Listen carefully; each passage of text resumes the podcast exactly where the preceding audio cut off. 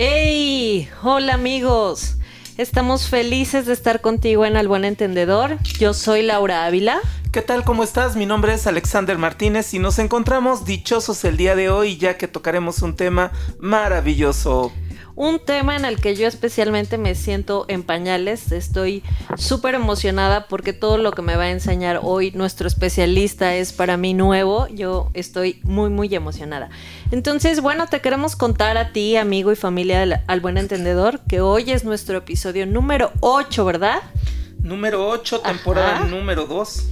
Y el tema de hoy, ahí te va, ese me toca a mí, yo lo digo, erradicando el sufrimiento a través de la meditación. Cuéntanos, Alex, ¿quién nos hace el favor de acompañarnos esta ocasión?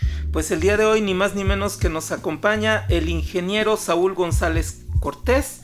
Bueno, dentro de su currículum y dentro de sus habilidades personales es un maestro en las artes marciales, principalmente en el Jiu-Jitsu, que es un estilo hoy en día brasileño y muy popular. Pero haciendo honor al título, bueno, pues él es un practicante muy exitoso de la meditación vipassana. Es un placer presentártelo. Bienvenido, maestro Saúl. Muchas gracias, buen, buen día, buena tarde a todos y pues muchas gracias por el interés y por la invitación. Me siento muy feliz y, y muy honrado de que me hayan considerado invitado. Estoy aquí con mucho gusto para platicarles un poquillo. Bien. Oye, Saúl, pues bienvenido. Yo quiero arrancarme con la primera, ¿no? Antes de entrar de lleno al tema de la meditación, a mí me gustaría primero que nos cuentes qué es eso que acaba de decir Alex, que a mí me cuesta mucho trabajo decir, pero que habla de un arte marcial brasileño. ¿verdad? Sí, bueno, el jiu-jitsu brasileño es una vertiente del jiu-jitsu japonés y bueno, en el 1920 eh, un, profesor brasileño pues modifica estas técnicas y crea un estilo que se vuelve muy popular por las peleas de UFC, de artes marciales mixtas y por eso un boom, ¿no? En, en los 90 hay un boom del jiu-jitsu brasileño y pues crece mucho y bueno, tenemos aquí en México unos 20 años practicándolo. Y entonces, este, últimamente es un arte marcial que ha tomado mucho, mucha popularidad. Entonces es un arte marcial que se enfoca a la pelea al piso y finalizar la pelea con apalancamientos o estrangulamientos al oponente. Más o menos a grandes rasgos, eso es jiu-jitsu brasileño. Oye, eh, el camino hacia esta arte marcial seguramente fue lo que te estuvo acercando al tema de la meditación, ¿es cierto? Pues fue algo curioso, sí y no. Yo la verdad es que siempre he buscado en las artes, yo he entrenado artes marciales desde niño y siempre he buscado en las artes marciales algo que me, que me ayude a guiarme como una buena persona. Eh, no quiere decir que siempre lo haya sido, la realidad es que pues como todos siempre hemos cometido errores, tomamos malas decisiones y bueno, he usado o he buscado que las artes marciales pues me enfoquen un poco ¿no? en ese aspecto de ser un buen ciudadano, una buena persona. Más sin embargo no fue ahí ni fue por eso por lo que eh, me acerqué al arte marcial, nunca siempre, la, ah, perdón, la meditación, siempre desde muy pequeño la meditación a mí me llamó la atención, más sin embargo nunca la había hecho. Nunca tuve a alguien que me pudiera acercar y tampoco yo tuve como que ese interés más allá de realmente buscar, ¿no? Meditar. Sí, eh, yo me acerco a la meditación vipassana por otros aspectos y no, tiene mucho que empecé a meditar, tiene realmente poco, dos años, pero estos dos años han sido, a, raíz de que me acerco a la meditación, han sido realmente una herramienta, una disciplina que me ha ayudado mucho en todos los aspectos de mi vida. Entonces, sí, el arte marcial como que me daba ese enfoque de buscar meditación, pero no fue por ahí por donde, donde lo encontré. Tal vez sí porque mi profesor de Jiu-Jitsu brasileño, el profesor Mario Delgado, él fue el que nos recomendó, y sobre todo a mí platicando con mi hijo, me, eh, me recomendó, eh, haz meditación vipassana. Porque pues hay muchos, muchos, eh, muchas técnicas de meditación.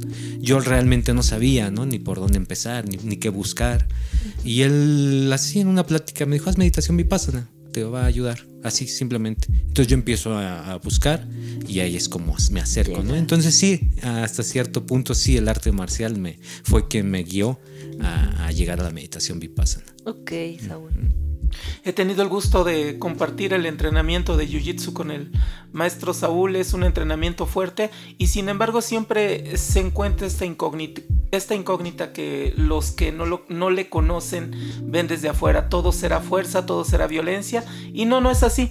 La meditación es una parte complementaria para este tipo de entrenamientos en donde se maneja mucha adrenalina. Eh, Saúl, ¿Cuál es el impacto de la meditación vipassana en los adolescentes que tienes en tu entrenamiento? Principalmente eh, mujeres, chicos que en algunos casos están buscando el entrenamiento como desahogo de contacto físico. Pues es eh, más... Eh, sí sobre los alumnos que tengo en la academia, sobre mis alumnos que entrenan marciales, pero eh, también con la gente, ¿no? Que se ha acercado, que no entrena. ¿Cuál es el impacto? Pues creo que la meditación, el impacto en todos al inicio es obsérvate a ti mismo, ¿no? ¿Por qué? Porque estamos acostumbrados todo para afuera. O sea, le ponemos atención a todo lo que está externo a nosotros, ¿no? Siempre estamos distraídos por todo lo que hay afuera y cada vez en el mundo hay más distracciones y cada vez en el mundo hay más distracciones sensoriales y todo es para afuera y todo es para afuera. Entonces, desde que nacemos estamos acostumbrados a ver para afuera y no ver para adentro. Nunca nos, nunca alguien nos dice, oye, a ver, primero a ver, para adentro. Escúchate, siéntete, vete, obsérvate. Mm, es raro, ¿no? Que alguien te lo diga. Y si te lo llegan a comentar, pues es un comentario así como muy efímero, ¿no? Realmente no hay una cultura de observarte, y menos de este lado de, Occidente, ¿no? En Oriente sí es muy, sí es muy común meditar, ¿no? y observarte. Entonces, el primer, el impacto, el primer impacto es, a ver, obsérvate. Silencio, obsérvate. Y entonces a todo, para todos es un impacto. De hecho, por eso al inicio es muy difícil empezar a meditar, porque no estamos acostumbrados a hacerlo. No porque seamos malos o porque alguien no tenga la capacidad, sino porque simplemente no estamos acostumbrados. Entonces el primer impacto es eso. Silencio, cierra ojos y obsérvate a ti, a ti. Y entonces ahí vienen muchos choques. Al inicio es el choque, ¿no? De que pues no queremos escuchar lo que hay dentro, no queremos ver lo que hay dentro. Entonces el, el primer impacto es así un poquito fuerte. Muy bien. Saúl, ¿cuáles son los orígenes de esta meditación? Bueno, pues esta meditación es la enseñanza que nos dejó eh, Buda, el Buda Siddhartha Gautama. Es la enseñanza, hay que, hay que, pues podemos platicar un poquito de, de esto hay que recalcar que Buda no enseñó budismo. Buda lo que enseñó fue el camino para eliminar la desdicha del hombre aquí en la tierra. Él, al lograr su iluminación, si gustan también podemos platicar un poquito de eso, él entendió por qué el hombre es infeliz, el ser humano es infeliz a través de su meditación él logró purificar su mente y logró su iluminación y logró este entendimiento por qué el hombre genera desdicha. Y entonces él se dio cuenta que, que la desdicha o la, o la infelicidad del hombre no es por lo que le pasa, no es por lo que el mundo externo o la gente externa le hace, sino es por lo que pasa dentro de, del hombre que hace que siga generando desdicha y desdicha y desdicha, o sea, que siga generando eh, esas reacciones mentales y reacciones físicas que le van a generar desdicha. Entonces, eso es lo que enseñó Buda. Él a través de su, de, su, de su iluminación se dio cuenta de que cualquier ser humano podía erradicar su desdicha. Y entonces el origen de esta meditación vipassana este, viene de Buda, dentro del camino que enseñó, que se llama Dhamma, que es un camino de tres pasos, que al final se, se, bueno, de tres partes y que al final son ocho pasos, el sendero octuple, el noble sendero octuple. Eh, los últimos dos pasos es meditación vipassana, es la meditación que te va a ayudar a observarte a ti mismo y a erradicar todas esas impurezas eh, inconscientes que tenemos. Entonces, la meditación vipassana es la enseñanza de Buda realmente. Claro. Oye, Saúl, qué interesante, ¿no? Y como dices, seguramente los que estamos tan acostumbrados a vivir el día a día, ¿no? En este ritmo, en esta agitación, quizá no nos damos la oportunidad incluso de apreciar los silencios como dices, ¿no? Nos asustan, nos incomodan, a veces buscamos la manera de pronto evadirlos Y bueno, es muy cierto que la capacidad quizá del ser humano eh, es, eh, es, una capacidad, eh, bueno, inalcanzable respecto al tema de la meditación. Pero a mí me gustaría saber cómo prepararme para llegar a eso. ¿Cómo podría ser yo una candidata, un candidato para alcanzar este nivel de meditación y a qué edad empezar? Ok. ¿Cómo prepararte? Simplemente con que quieras ser feliz. ¿no? Y que te decidas, eh, pues a dar ese paso, ¿no? Porque todo viene de ahí, de una decisión de querer estar bien. Hay que, hay que eh, entender que la meditación vipassana está enfocada a que uno eh, desarrolle la habilidad de ser feliz que uno la meditación vipassana está enfocada a que tú desarrolles la habilidad de que nada externo te afecte más de lo que te tenga que afectar. Ojo, no quiere decir que, porque ya eres meditador de vipassana o porque ya estás logrando un poquito el camino a tu liberación, quiere decir que no te va a pasar nada malo. No, quiere decir que lo malo que te pasa te va a pasar y vas a tener que lidiar con eso, pero en el momento que esa situación se termine, tú sigues siendo feliz. ¿Qué es lo que pasa? ¿Qué es lo que estamos acostumbrados a hacer? Si algo malo nos pasa, nos pasó en ese momento y a los dos segundos, a la hora, a las dos horas, al siguiente día, a los dos días, a, los dos años, esa situación ya pasó y nosotros seguimos sufriendo por algo que ya no fue. Lo mismo cuando nos pasa algo bueno. Lo disfrutamos, pero después generamos apego, generamos deseo y entonces cuando ya no lo tenemos, sufrimos porque ya no tenemos lo bueno. Entonces, ¿qué es lo que es ah, meditación vipassana? Es que te entrenas a vivir en el presente. Parte de su entendimiento de Buda y parte de lo que es el desarrollo de esta meditación, lo que vas desarrollando, es la habilidad de vivir en el presente. ¿Qué necesitas para, para tu candidato? Buda dijo, y por eso también lo que comenté hace rato, Buda no enseñó budismo, Buda enseñó una técnica, un camino para que cualquier ser humano, porque lo dijo, cualquier persona que esté dispuesto a trabajar en su liberación, es capaz de lograrla. No se trata de que es alguien que tenga ciertas cualidades o porque ya tenga ciertas habilidades, no.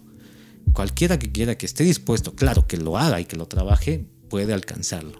Entonces no es, no es de que debas de tener cierto entendimiento, ciertas habilidades ¿Cuál es la manera ideal de, aprender? ¿Cómo es la manera ideal de aprenderlo y como yo lo aprendí?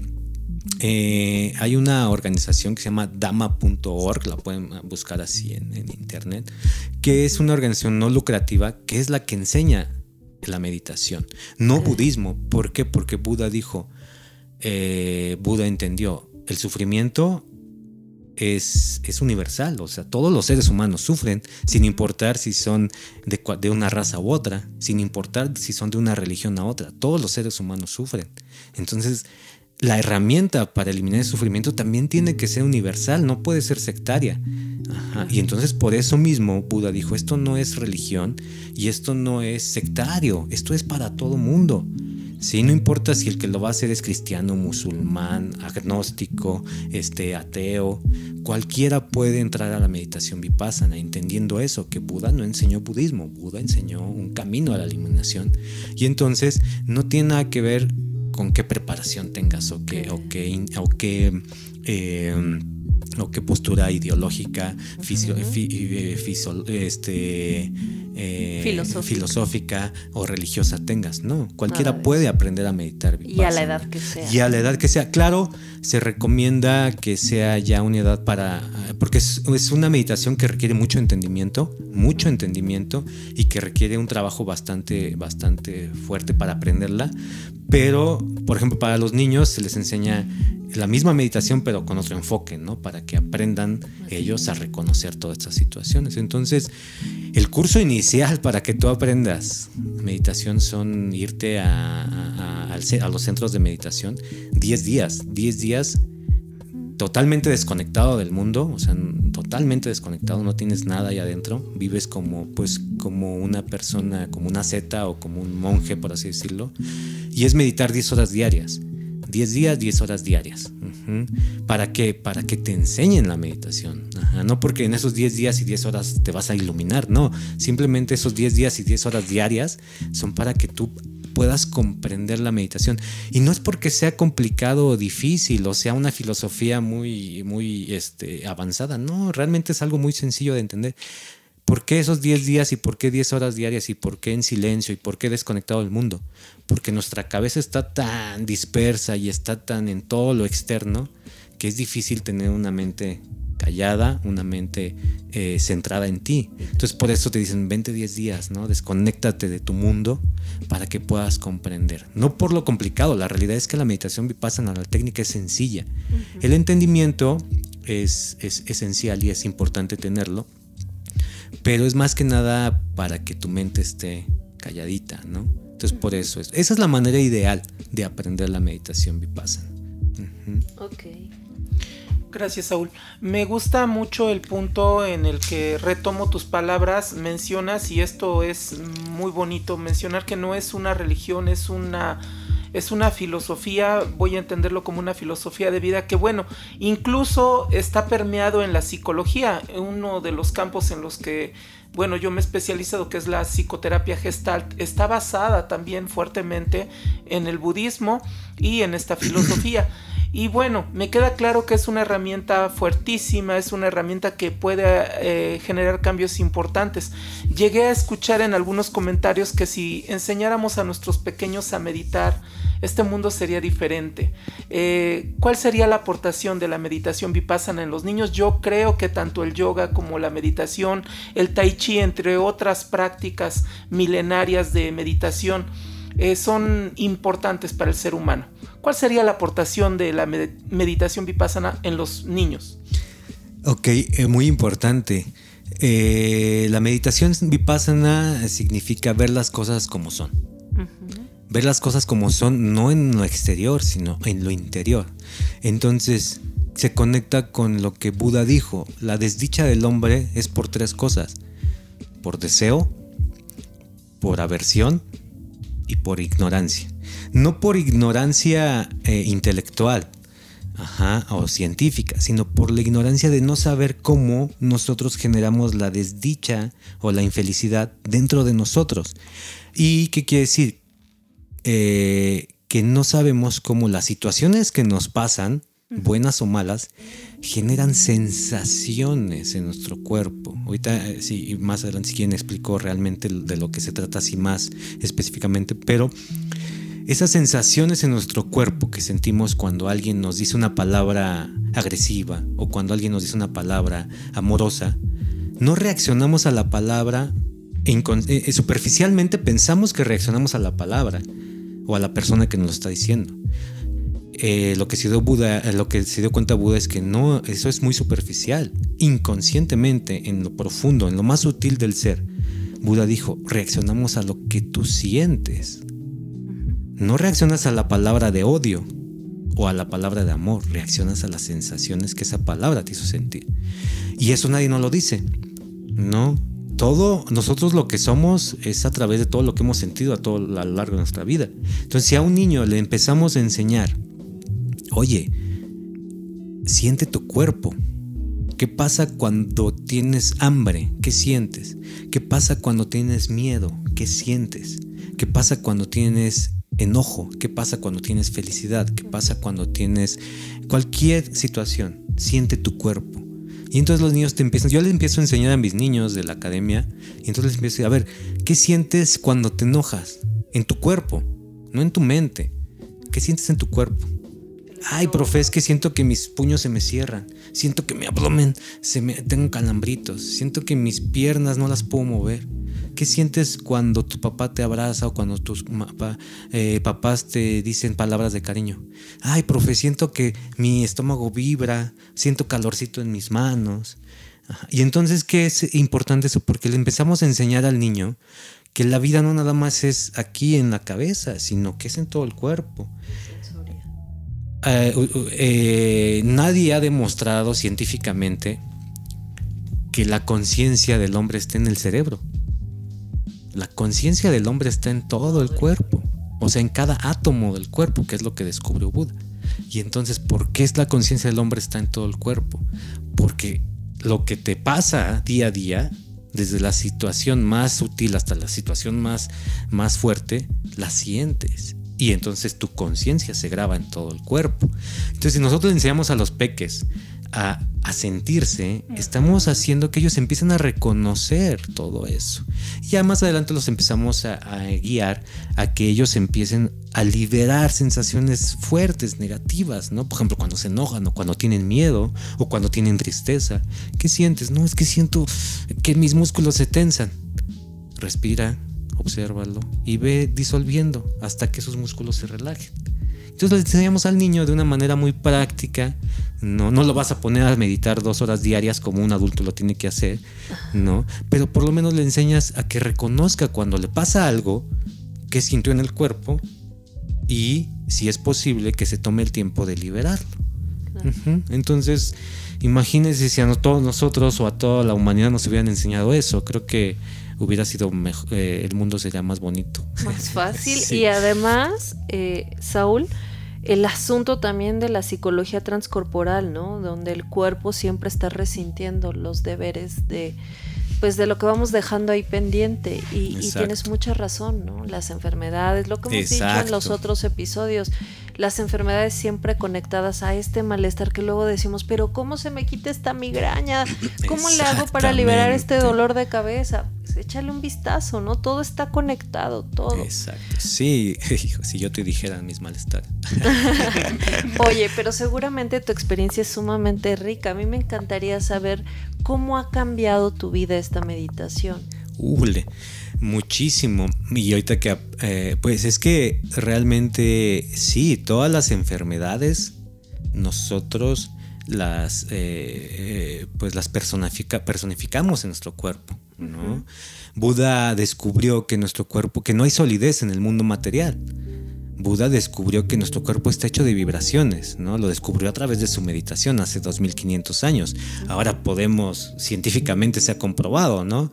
Que estamos hechos de átomos y los átomos después los dividieron en, eh, en, quarks y después el quarks lo dividieron y ahorita está la teoría de cuerdas, ¿no? Donde dice que solamente somos cuerdas de energía vibrando a una velocidad eh, rápida y por eso nosotros no logramos percibir el, nosotros percibimos la solidez material porque no tenemos la capacidad de percibir a esa velocidad, pero realmente no hay, no hay este, solidez en el mundo material.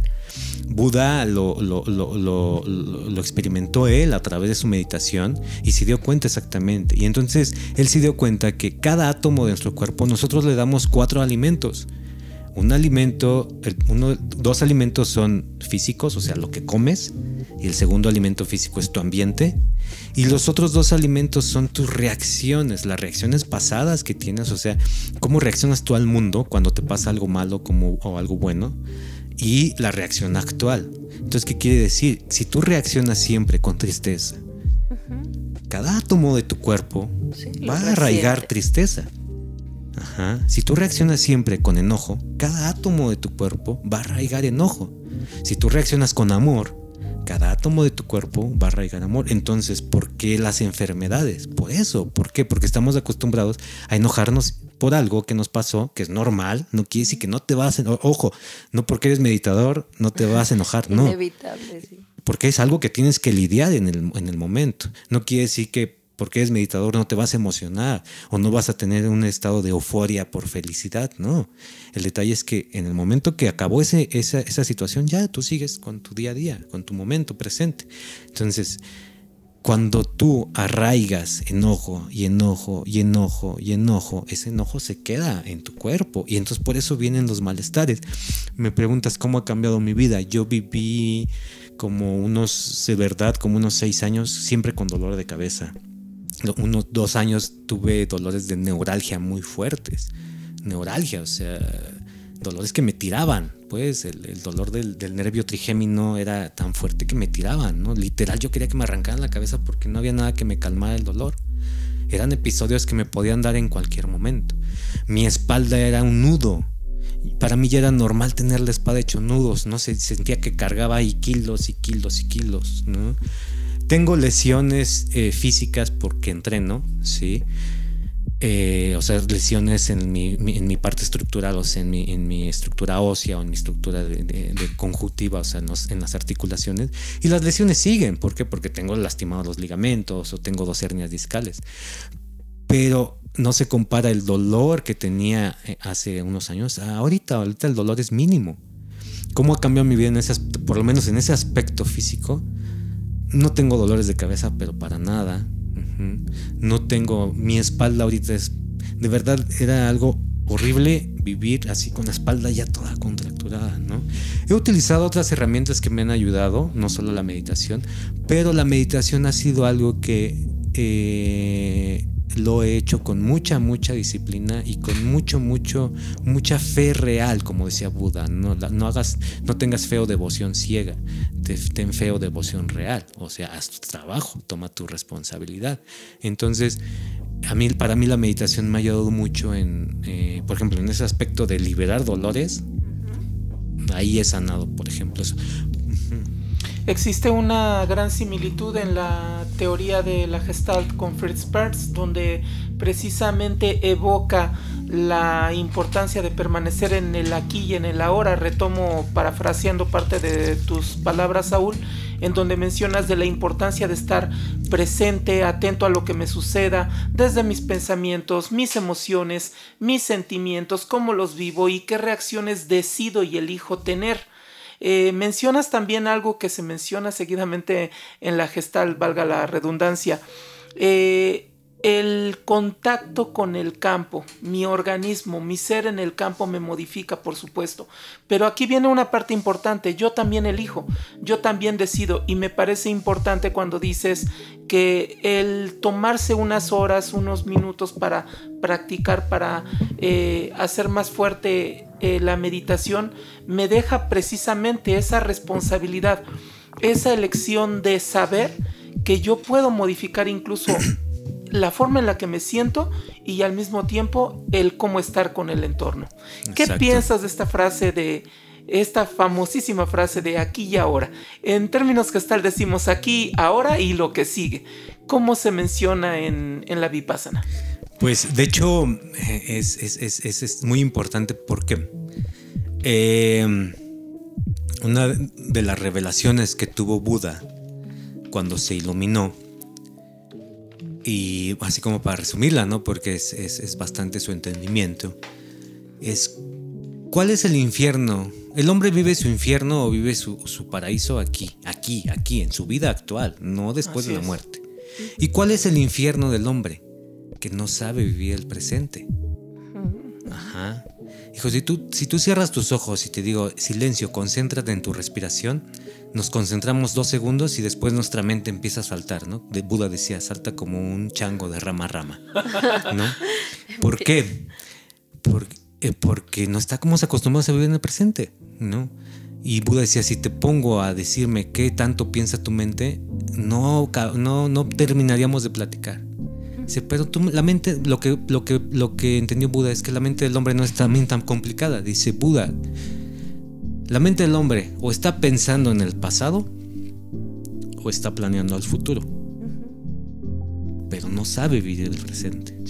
Y de esas dos, ya sea que esté en el campo del pasado o ya sea que esté en el campo del futuro, solamente está o pensando en cosas que le agradan o pensando en cosas que le desagradan.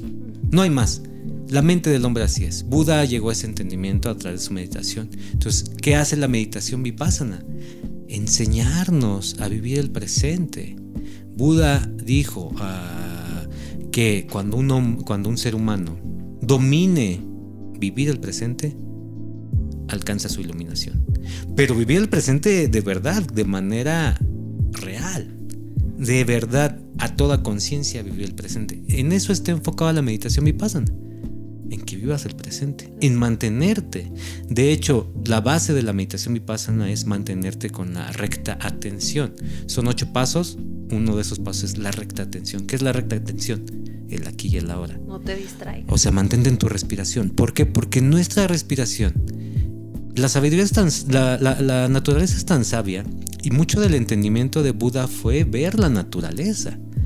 Entonces, la naturaleza es tan sabia que nos dejó un, un claro entendimiento, un claro maestro para vivir el presente, que es nuestra propia respiración. Si tú te enfocas en tu propia respiración, te estás enfocando en tu presente. Pero no lo vemos así. Nadie nos enseñó, nadie nos lo dijo. Entonces, una de las bases de la meditación vipassana es enfócate en tu respiración. ¿Por qué? Porque tu respiración es un claro, es un claro mensaje, es un claro maestro de presente, presente. O sea, la respiración que estás en este momento, el aire que tú estás introduciendo es tu presente. El aire que tú estás exhalando es tu presente. El aire que ya exhalaste ya fue, ya no es tu presente. Ahora el presente es ahora este. Y ya se fue. Y ahora tu presente es esta respiración que sigue. Y tampoco te estás preocupando por la respiración que vas a dar en, los próximos 10 minutos. No. Entonces, Buda dijo, la naturaleza es tan sabia que te dejó un claro maestro, que es tu respiración. Entonces, observa tu respiración. Entonces, se conecta mucho con el aquí y el ahora. Al final es eso. Oye, Saúl, qué grandes cosas nos acabas de compartir. Digo, eh, siempre cabrá la humildad de, uno como ser humano para reconocer que a pesar de, tener las cosas tan en la mano, ¿no? No las ocupamos. no estamos haciendo lo necesario por disfrutar de estos instantes, ¿no? Que la vida nos tiene ahí eh, prácticamente regalados, ¿no? Con muy poco esfuerzo, hemos hecho muy poco esfuerzo por ganarnos todo lo que hoy tenemos y creo que pues esta conciencia de aprender a, valorar, a eliminar y bueno, tantas de las cosas que nos acabas de compartir me parecen exquisitas. Ojalá que a la gente le esté sirviendo de mucho esta aportación. Desgraciadamente, Alex, ya nos tenemos que ir porque el tiempo, obviamente, de los, de los episodios son cortos, pero por favor, Saúl, déjame invitarte una segunda, tercera, cuarta, quinta y si quieres me largo del programa y te quedas. no, yo encantado, la verdad es que, híjole porque el tema es sumamente amplio, Saúl. Y, y, a mí me encantaría por lo menos que vayamos cerrando con una conclusión. ¿Tú qué les quieres dejar a, estas personas que como, como nosotros estamos poniendo todo el corazón y la voluntad de aprender, aprender de estas herramientas que nos das? Pues mira, la meditación vipassana es muy, eh, es algo muy sencillo, pero debe de tener el entendimiento. Entonces, sí es un poco complicado hablar de todo, ¿no? Y de todo. Eh, pero ¿qué podíamos dejar? Eh, no es que sea malo las distracciones sensoriales, ¿no? No es que sea malo disfrutar de lo que nos da la vida, ¿no? En cuanto a todo lo sensorial, en todo lo externo. Pero que se tomen un tiempo, un tiempo, día a día, para estar en silencio y para escucharse, escucharse y para sentirse. Y pueden empezar a enfocar simplemente en... Eh, pueden empezar a hacerlo simplemente concentrándose en su, respiración. Por lo menos si lo hacen 5 minutos diarios, 10 minutos diarios, un minuto diario, por lo menos ese minuto diario va a ser de realidad. Va a ser un minuto diario de su presente. Ajá. Y bueno, y si ya quieren acercarse a meditar, bueno, pues hay que buscar dónde, hay que buscar cómo. Pero eh, con el, eh, el, hecho, y hay que entender esto, lo que decía Buda, eh, cualquiera es capaz de lograr su, su felicidad. ¿Por qué? Porque es parte de, es una habilidad. El ser feliz es una habilidad. No es un regalo divino, no es porque tú seas un, ser especial, no. Eso me gusta. Cualquier ser humano es capaz de lograr de tener la habilidad de ser feliz, pero requiere un entrenamiento. Como cualquier habilidad que queremos generar en nuestra vida, que queremos desarrollar, requiere que lo entrenes, requiere que lo hagas, ¿no? Muy bien. disciplina, quiero entender. Exactamente, sí. La meditación vipassana requiere mucha disciplina, porque no hay píldora mágica para nada. Si no hay píldora mágica ni para bajar de peso, pues menos va a haber una píldora mágica como para que seas feliz. Pues si encuentras la de bajar de peso, y nos avisas. Ah, ahí lo tienes. Él es Saúl. Él es actualmente el director de la Academia Renzo Gracie en Pachuca Hidalgo, campeón campeón, una persona muy entrenada, una persona de una profunda espiritualidad. Yo estoy seguro que vas a querer conocerlo en vivo, conocer de sus alumnos y el progreso espiritual al que lleva a sus alumnos más allá del combate y de los golpes o de las llaves. Es una persona que cultiva principalmente el espíritu. Maestro Saúl, ¿quieres dejarnos tu número telefónico o algún contacto, donde te puedan localizar? Sí, claro, dejo la página de Face de la academia, es Renzo con Z, Gracie, C-I-E, Pachuca, Jiu-Jitsu brasileño. Así pueden buscar la página de, de Face, Renzo Gracie Pachuca, Jiu-Jitsu brasileño. Y mi número 771-260-5948. Eh, solo a recalcar, no soy maestro de meditación, sí soy un fiel practicante y lo comparto, sí lo comparto. Ahorita estoy terminando un cursito que me permitía hacer para gente que trabajamos ocho semanas para, con ellos para enseñar la meditación. Eh, lo hago como lo hice como un agradecimiento porque no soy maestro y no, no, no, no, no quiero colgarme un título que no me corresponde, pero estoy muy abierto para compartir la meditación si es que a alguien, si a alguien le interesa. Muy bien. Muy posiblemente el otro año eh, otro grupito para gente que se interese, pero bueno, ya, ya veremos. Muy bien, muchas gracias, Saúl.